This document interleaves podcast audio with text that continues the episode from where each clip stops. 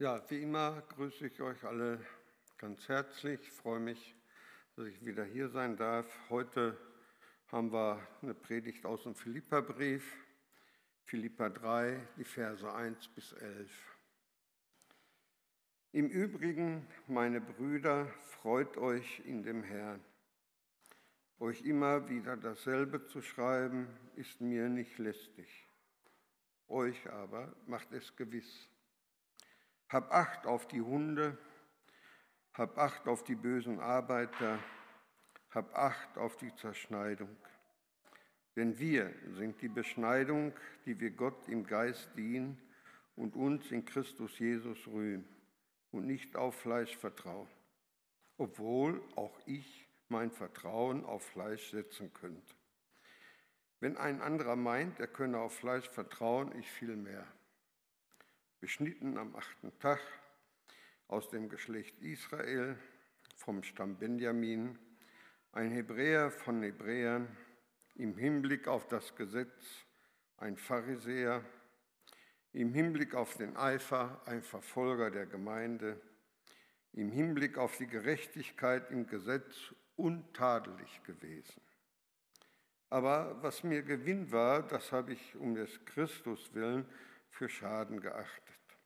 Ja, wahrlich, ich achte alles für Schaden gegenüber der alles übertreffenden Erkenntnis Christi Jesu, meines Herrn, um dessen Willen ich alles eingebüßt habe. Und ich achte es für Dreck, damit ich Christus gewinne, damit ich in Christus erfunden werde, indem ich nicht meine eigene Gerechtigkeit habe, die aus dem Gesetz kommt, sondern die durch den Glauben an Christus die Gerechtigkeit aus Gott aufgrund des Glaubens, damit ich ihn erkenne und die Kraft seiner Auferstehung und die Gemeinschaft seiner Leiden, indem ich seinem Tod gleichförmig werde, damit ich zur Auferstehung der Toten gelange.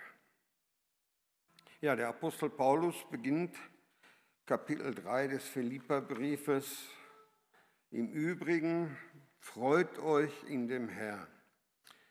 Das ist der Grundton im gesamten Brief. Trotz Höhen und Tiefen soll der rote Faden im Leben Freude sein, und zwar Freude am Herrn. Wenn auch in Fesseln, konnte sich Paulus doch freuen. Ja, er hatte die Philippa im Kapitel zuvor ermahnt, dass sie so gesinnt sein sollten, wie Jesus Christus es war. Und dann hat er ihnen zwei Personen vorgestellt, Timotheus und Epaphroditus, die sich als demütige und selbstlose Nachfolger Jesu erwiesen hatten.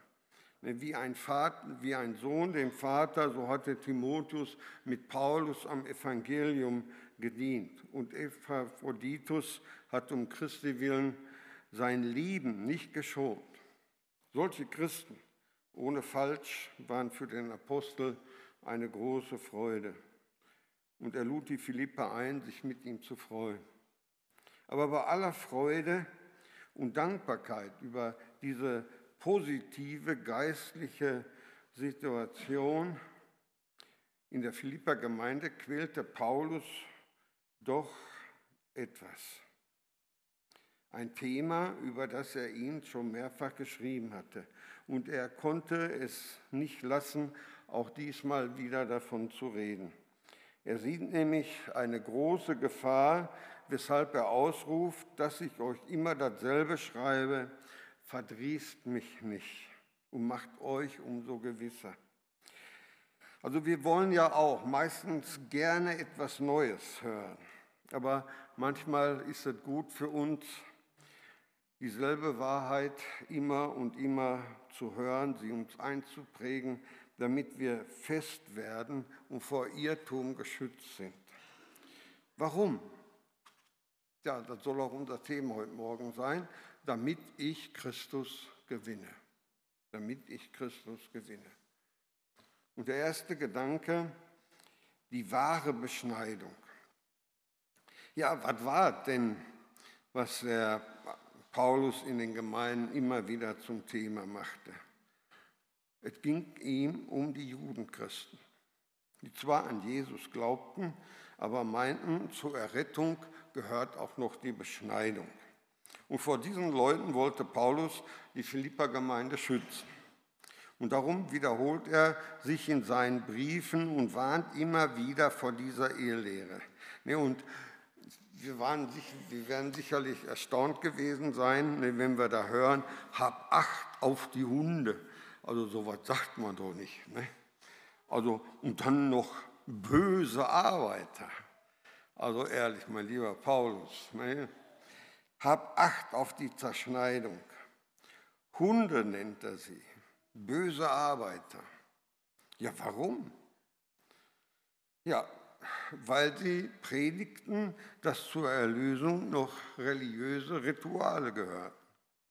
Und darin sah Paulus eine Zerstörung des Evangeliums. Er konnte manches ertragen, aber wenn man anfing, Errettung auch nur teilweise auf der Grundlage von menschlichen Werken zu predigen, dann griff er zu starken Worten und nannte solche Leute, solche Lehrer die Zerschneidung. Ne, sie rühmten sich der Beschneidung, aber Paulus nannte ihr Verhalten Zerschneidung. Also sie zerschnitten nämlich die Gnade Gottes und zerrissen die Gemeinde, denen der unumstößliche Grundsatz des Evangeliums lautet, aus Gnade seid ihr errettet durch den Glauben. Und das nicht aus euch. Gottes Gabe ist es, nicht aus Werken, damit, sich, damit niemand sich rühme. Die Judaisten, die rühmten sich ihrer Werke und forderten die Beschneidung für die christliche Gemeinde. Und Paulus sagt, nichts da. Ein solcher Glaube zerschneidet das Evangelium. Darum hütet euch vor dieser Lehre. Denn, und jetzt kommt etwas, dreht er den Spieß um, wir sind die Beschneidung, die wir Gott im Geist dienen und uns in Christus Jesus rühmen und nicht auf Fleisch vertrauen. Ja, die Beschneidung war im alten Israel das äußere Bundeszeichen, das das Volk beständig an seine Verpflichtung Gott gegenüber erinnerte. Es war ein Ausdruck davon, dass wir aufgrund unserer sündhaften Natur Reinigung vor Gott brauchen. Aber schon im Alten Testament mahnt Gott an, dass die äußere Beschneidung an der Vorhaut nicht das Entscheidende ist. Wahre Reinigung geschieht nicht am Fleisch, sondern sie muss im Geist geschehen. Ja, in 5. Mose 10, 16 steht schon, so beschneidet nun eure Herzen und seid hinfort nicht halsstarrig. Und bei Jeremia lesen wir Kapitel 4, Vers 4, so beschneidet nun, beschneidet euch für den Herrn und tut weg die Vorhaut eures Herzens, ihr Männer von Juda und ihr Leute von Jerusalem, auf das nicht um eurer Bosheit willen mein Grimm ausfahre wie Feuer und brenne, sodass niemand löschen kann. Das heißt ganz einfach, diese äußere Beschneidung rettete sie also schon damals nicht vor dem Zorn Gottes. Dazu war eine andere Beschneidung nötig und von der Paulus dann im Römerbrief atemberaubend schreibt, denn nicht der ist ein Jude, der es äußerlich ist, auch ist nicht das die Beschneidung, die äußerlich am Fleisch geschieht, sondern der ist ein Jude, der es innerlich ist. Und seine Beschneidung geschieht am Herzen, im Geist, nicht dem Buchstaben nach. Römer 2. Ne, also das heißt, nach der Lesart des Paulus sind nicht diejenigen Juden, die äußerlich beschnitten sind, sondern die, die es innerlich sind. Und das sind alle, die aus Gnade von neuem geboren sind und sich eben nicht auf äußere Handlungen verlassen, sondern die innerlich gereinigt und Gott aus der Tiefe ihrer Herzen in ihrem Geist dienen und ihren Ruhm nicht in äußeren Zeichen suchen, sondern allein in Jesus Christus finden. Ne, und warum warum hat Gott denn dann den Juden dieses äußere Zeichen der Beschneidung gegeben? Ne, kann man sich doch fragen. Ja, warum hat er denn überhaupt gemacht? Ja, weil er ihn und uns nachhaltig demonstrieren wollte, dass Zeremonien zwar etwas andeuten, aber nichts bewirken. Ja, und wir deshalb uns nicht auf Zeremonien stützen sollten. Ja, wir werden nicht durch das Wasser bei der Taufe gerettet, nicht durch Brot und Wein beim Abendmahl, ne? nicht durch das Öl, mit dem wir nach Jakobus fünf Kranke salben, nicht durch religiöse Rituale, sondern wir werden gerettet allein aus dem Glauben an Jesus Christus. Und darum, darum behauptet Paulus mit, mit großer Kühnheit, wir sind die Beschneidung. Ja, seine Predigt war immer allein aus Gnade errettet, allein aus Glaube errettet. Und jeden, der diesem rein und heiligen Evangelium irgendwie eine verdienstvolle menschliche Mitwirkung untermischen wollte, dem widersetzte er sich mit äußerster Entschlossenheit. Ja, hat dies was mit uns zu tun? Ja, na klar, natürlich. Denn auch heute will der Mensch immer etwas zu rühmen haben. Sagen wir doch mal ehrlich. Ne? Edel sei der Mensch, hilfreich und gut, dichtete schon der alte Goethe. Also sind wir edel und Gott wird mit uns schon zufrieden sein. Naja, wir bemühen uns ja meistens edel zu sein. So ganz bringen wir das nicht auf die Reihe, aber Deshalb bringen wir Gott unsere Vorzüge und heben hervor, dass wir niemand etwas schuldig sind. Ja, wären alle so wie ich, meint so mancher, könnte Gott sich wirklich glücklich schätzen. Natürlich war ich auch fleißig, habe es zu etwas gebracht, habe meine Steuern gezahlt, reichlich für mildtätige Zwecke gespendet Gott sei Dank, dass ich nicht so bin wie dieser Pharisäer. Ja, in einer Talkshow, in der es auch um die Frage der Buße ging, sagte ein Prominenter zum anderen, hören Sie mal, äh, wo sündigen wir denn eigentlich noch? Nein, wir sündigen nicht mehr. Wir sind gegen Krieg und Atomkraft, gegen Rassismus und Frauendiskriminierung, für Umweltschutz. Wir sind human, zivilisiert, sozial gerecht. Wir sind getauft und feiern Weihnachten und Ostern. Wir haben christliche Wurzeln, anständige Menschen sind wir auch. Ja, wir sind beschnitten. Was kann Gott von uns denn noch mehr verlangen? Ne, wir halten nur alles. Wir glauben irgendwie noch ein christliches, aber wir glauben auch an uns selbst, an unsere guten Werke, an unseren guten Willen und unsere gute Erziehung.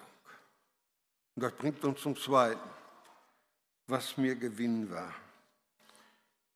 Ja, beim Straßeneinsatz sagte jemand zu mir, hören Sie mal, von Jugend auf bin ich christlich erzogen, habe mich mein Leben lang dran gehalten da wird Gott doch gewiss honorieren. Ja, was hätte Paulus dem geantwortet? Wir haben es hier schriftlich.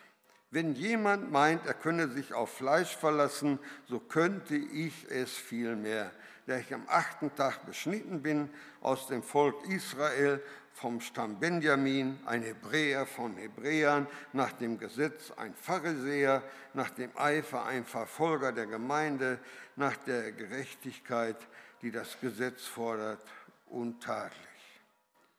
Ja, also das ist was Edles. Ne? Das ist was Edles. Jüdisch erzogen, achten Tag beschnitten, Mütter- und väterlicherseits ein Jude, dann noch ein hoher Gelehrter in Israel, ein Pharisäer, dazu ein guter Kämpfer gegen christlichen Fundamentalismus und Fanatismus und zugleich alle jüdischen Vorschriften vorbildlich einhalten.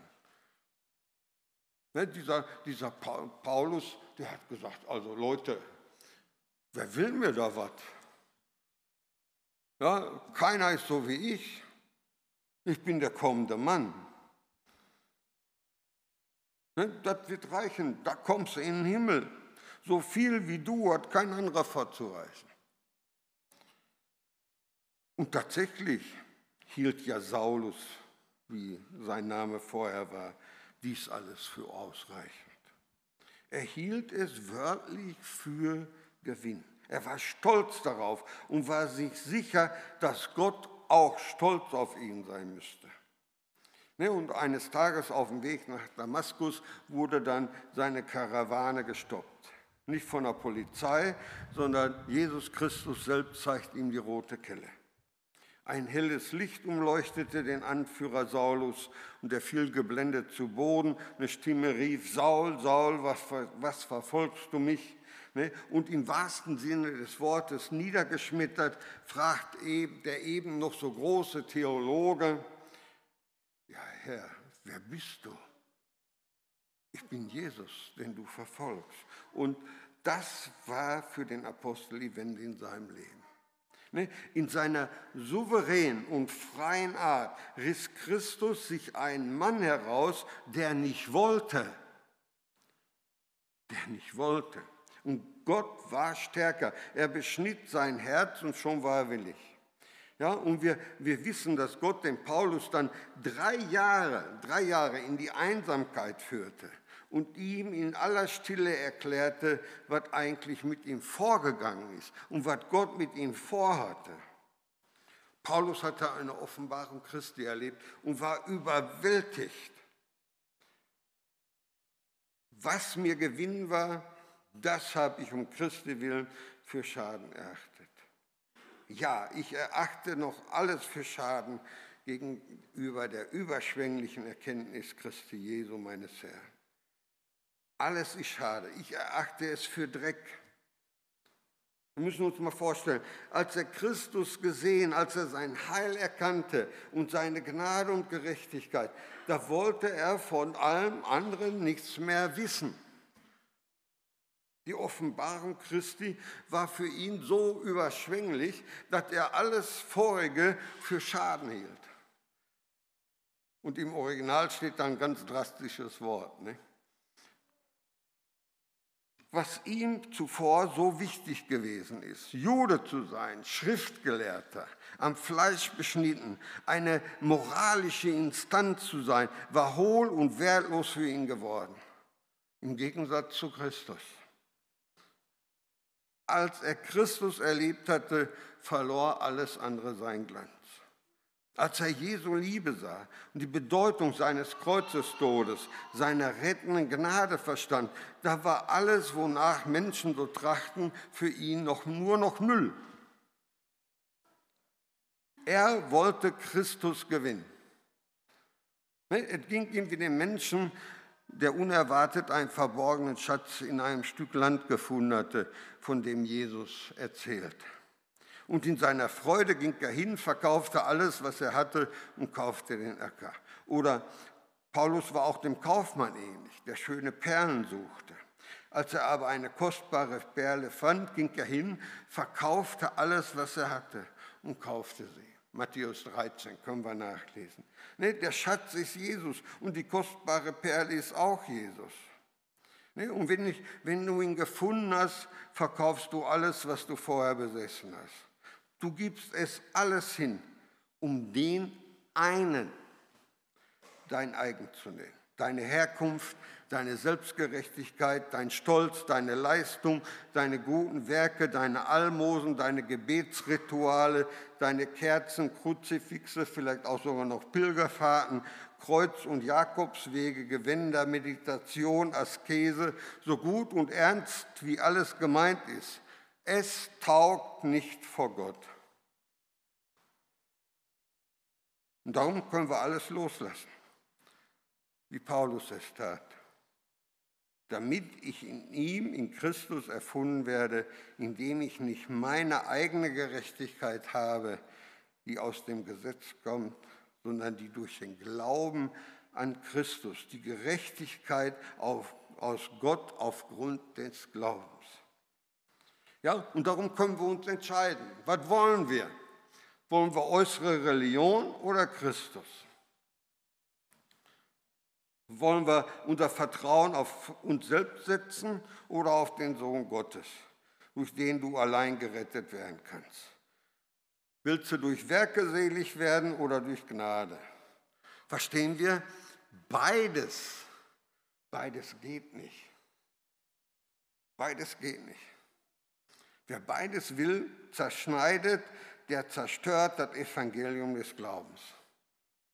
Verstehen wir? Wir brauchen keine Symbole, Ritualen, Zeremonien, Tradition, sondern wir brauchen die Wirklichkeit, die Beschneidung des Herzens, die überschwängliche Erkenntnis Christi, damit wir durch ihn und nur ihn gewinnen zum ewigen Leben. Andere ist Tinef. Der dritte, die Kraft seiner Auferstehung. Das Kreuz hat Gültigkeit. Ja, was meint er damit? Er meint, dass in dem Werk der Erlösung, das Christus für die Glaubenden vollbracht hat, Kraft liegt. Gewaltige Kraft. Keine Kraft ist ihm Gesetz in der Zeremonie, in der Kerze. Ne? Und deshalb schreibt der Paulus den Kolosser in, 2, in Kolosser 2,16, so lasse euch niemand, so lasse von euch vor niemand richten wegen Speise oder Trank oder wegen bestimmter Feiertage oder Feste oder Sabbate. Also in Feiertagen, im Sabbat, in Speisegesetzen, in der äußeren Beschneidung liegt keine Kraft. Das alles sind nur Zeichen, nur Sinnbilder. Es ist nicht die Wirklichkeit. Sie tun etwas mit dir am äußeren Menschen, aber nicht am Inneren. Und solange ich mich auf Äußerlichkeiten verlasse, was äußerlich an mir geschieht, ohne dass ich innerlich verändert bin, betrüge ich mich selbst.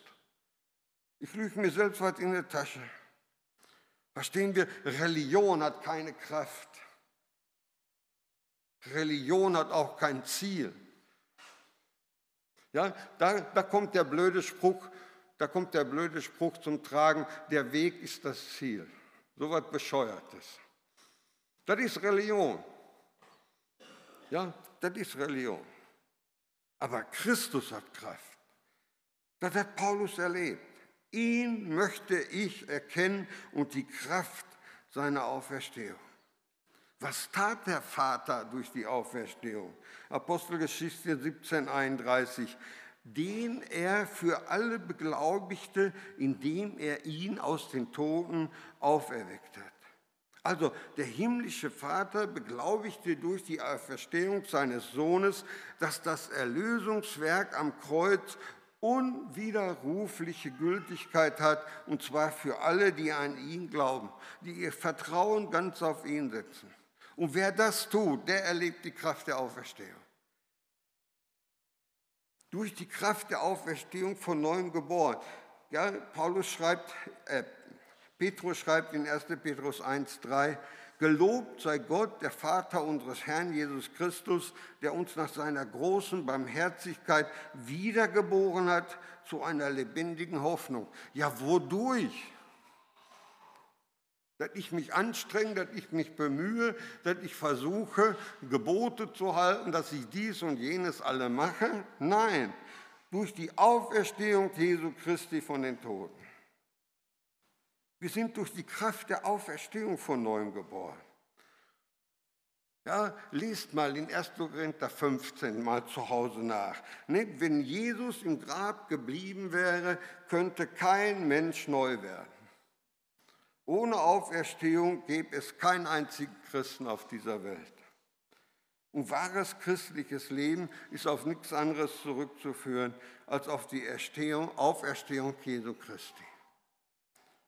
Ja, deine und meine neue Geburt, die von Millionen Glaubender, ist die Auswirkung derselben Kraft, die Christus aus den Toten herausgeholt hat.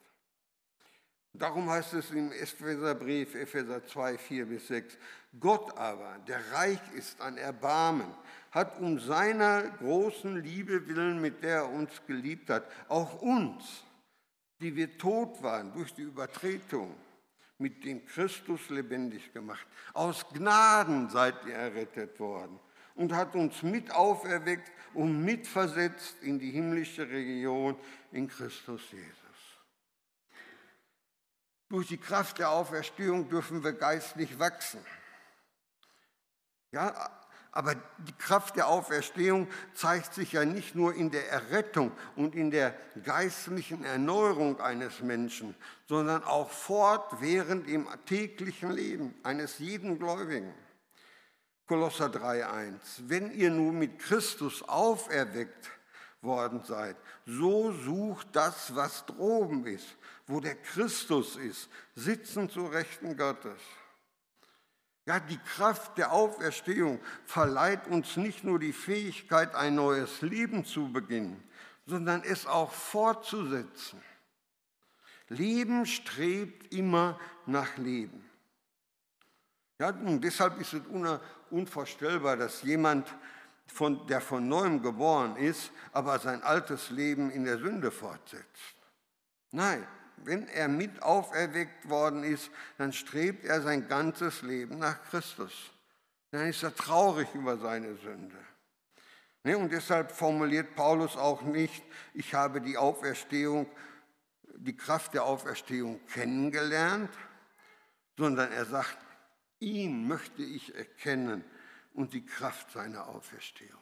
Das heißt, ich will Gemeinschaft haben, innige Gemeinschaft mit ihm. Ja, er weiß, sie will jeden Tag neu erlebt werden. Sie ist es auch, die uns täglich Kraft verleiht, Anfechtung zu überwinden, der Sünde zu trotzen, im Glauben nicht müde zu werden. Also die Kraft der Auferstehung, die, die manifestiert sich in unserer täglichen Heiligung und in unserem fortwährenden Dienst für unseren Herrn. Und durch die Kraft der Auferstehung bleiben wir auch treu im Leiden und mitten in der Not. Ja, in uns Gotteskindern wirkt eine Kraft. Es ist nicht die Kraft der religiösen Bemühung, nicht die Kraft übernatürlicher Selbstsuche, nicht die Kraft zeremoniellen Pomps oder die Kraft des guten Willens. Nein, es ist die Kraft Christi, die Macht seiner Auferstehung, die uns zur Rettung führt. Ja, versteht ihr? Nicht, weil ich gute Werke tue, weil ich dieses oder jenes mache, ist Gott mit mir, sondern Gott, Christus ist mit mir durch die Kraft seiner Auferstehung und deshalb kann ich dieses und jenes tun. Also genau umgekehrt, da müssen wir unser Denken mal, mal ein kleines bisschen, kleines bisschen mal umdrehen. Ja, und diese Kraft, diese Stärke, die möchte ich erkennen, schreibt Paulus den Philippern. Und das ist ja genau das, was wir brauchen, gerade in unseren Tagen. Dann kommt noch die Gemeinschaft seiner Leiden. Also ist, ich weiß, da ist ein Thema, das hören, hören wir ja sowieso alle nicht gerne. Ich schließe mich da auch mit ein. Ja, ich möchte ihn erkennen und die Kraft seiner Auferstehung und die Gemeinschaft seiner Leiden. Gemeinschaft seiner Leiden. Was heißt das? Wie Christus seinen Drangsal nicht entflohen ist, möchte auch der Apostel Trübsal nicht aus dem Weg gehen, sondern sie willig tragen, wie der Vater es will. Er will im Aushalten der Bedrängnisse Christus ähnlicher sein. Ja, er will, wie er wörtlich sagt, sein Tod gleichförmig werden. Ne, wie Jesus in Gethsemane Ja zu seinem Vater gesagt hat, will auch Paulus Ja sagen zu seinen Nöten und darin Christus gleichförmig sein. Ne, in Römer 6, Vers 5, wie wir mit Christus eins gemacht und ihm gleich geworden sind in seinem Tod, so werden wir ihm auch in der Auferstehung gleich sein. Ich möchte Christus in seinem Leiden gleich sein.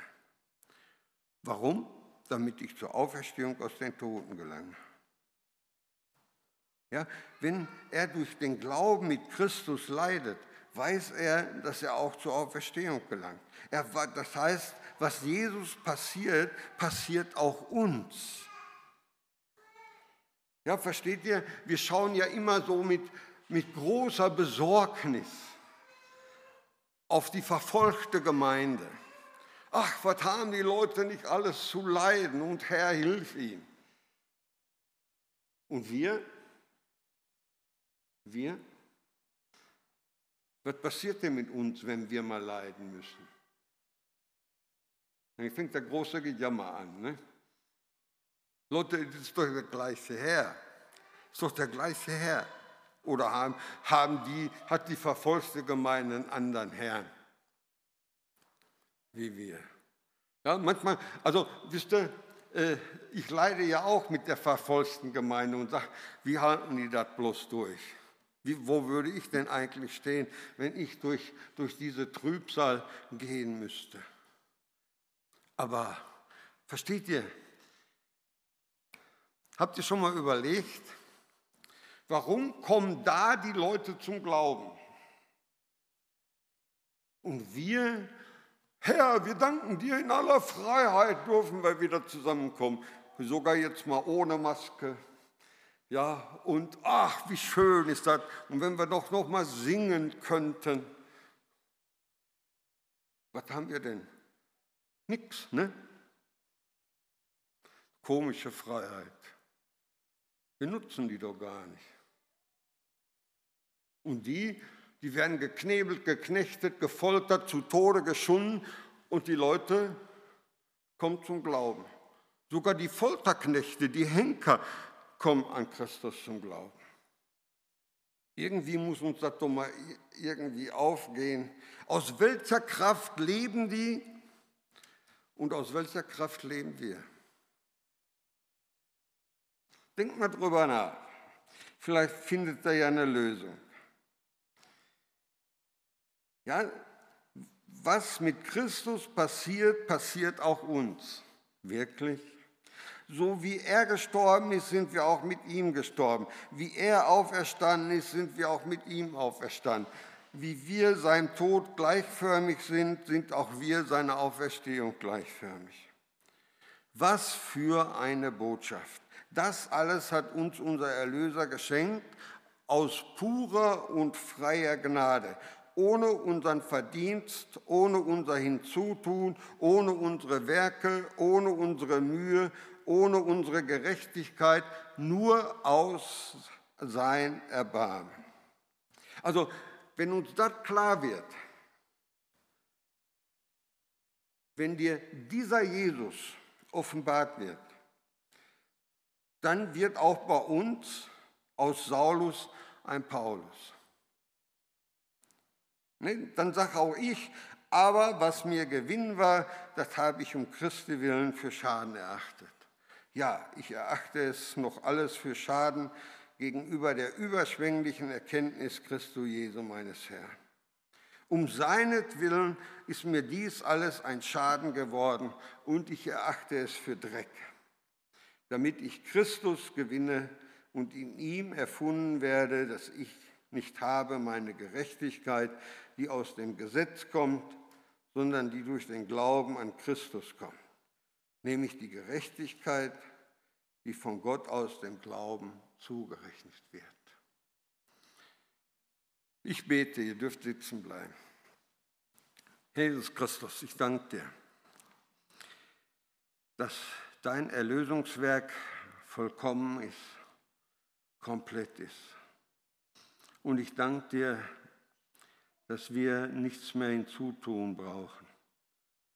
Herr, wie oft kommt bei uns der Gedanke, dass wir meinen, wir könnten durch unser Handeln, unser Tun, unsere Werke, unsere guten Meinungen, Gedanken da noch etwas hinzufügen. Bei uns selbst und auch bei anderen Leuten. Reinige uns von, diesen, von, diesen, von dieser Zerschneidung. Reinige uns davon dass wir nicht unsere Errettung auf uns selbst setzen, weil wir doch so gute Menschen sind, sondern auf dich allein.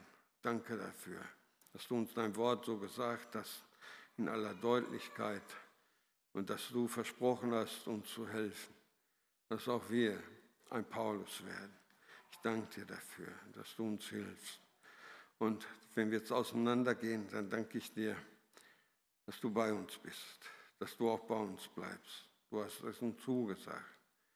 Du lässt uns nicht los und du hilfst uns, dass wir das Leben und volles Genüge haben. Ich danke dir dafür. Amen. Ja,